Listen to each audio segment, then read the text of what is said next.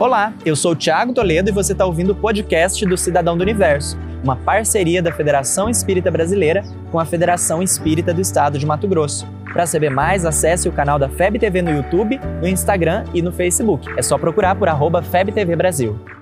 Imagina o universo. E imagina então todos os escândalos de corrupção que têm varrido o cenário político nos últimos anos. O que fazer diante de tanta corrupção?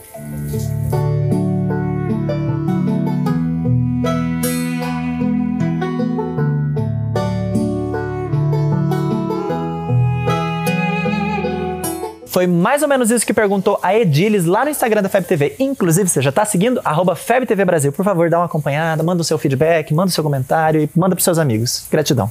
Aí surge um questionamento que talvez também esteja passando pela sua cabeça. O que fazer? Já conversamos sobre as questões relacionadas à política em si em um outro vídeo, disponível aqui no canal, recordando de todo o cuidado necessário, uma vez que esse é um dos assuntos irritantes que Kardec nos diz para ficar atentos. A questão da corrupção, que não é novidade e tem sido bastante comentada nos últimos anos, pede uma atenção especial. Pode parecer que está tudo dando errado, que o mal está vencendo e que as coisas estão largadas por si só. Mas isso não é verdade. A justiça humana tem sim, naturalmente, as suas inúmeras brechas que vão sendo corrigidas ao longo dos anos. A justiça divina, no entanto, é perfeita desde o princípio. Não há nada que aconteça a um espírito que não seja registrado pela sua consciência. Dessa forma, pode até ser que a sociedade não fique sabendo, mas todos os que corrompem serão responsabilizados pelos danos produzidos. As ebulições sociais têm surgido em todas as partes do planeta, indicando que a humanidade está cansada do aparente triunfo do mal. Já não estamos mais conformados com a subjugação. São mudanças que nos solicitam de uma vez por todas nos transformarmos na mudança que nós queremos ver no mundo mundo. Ocupar as ruas, sim, mas com a dignidade dos que ocupam os espaços de ação ao seu redor. A gente vai virar um síndico do prédio, a gente vai virar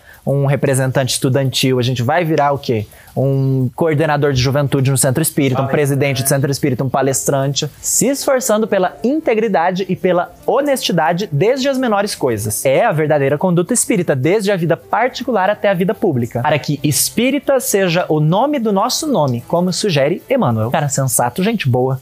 Esse é um querido. Esse você pode ouvir que ele está falando, recomendo. Ser um cidadão do universo é renovar o esforço pela fidelidade à nossa própria consciência, o ponto imaculado de Deus em nós. Sabendo que dessa forma nós estaremos fazendo a nossa parte na grande construção do mundo de regeneração. O que você tem aprendido com todos esses escândalos relacionados à corrupção? Não precisa marcar ninguém, não precisa mandar indireta, o objetivo é que seja uma reflexão pessoal sobre a nossa conduta. Você ouviu o podcast do Cidadão do Universo. Siga a gente nas redes sociais, arroba FebTV Brasil e até o próximo programa.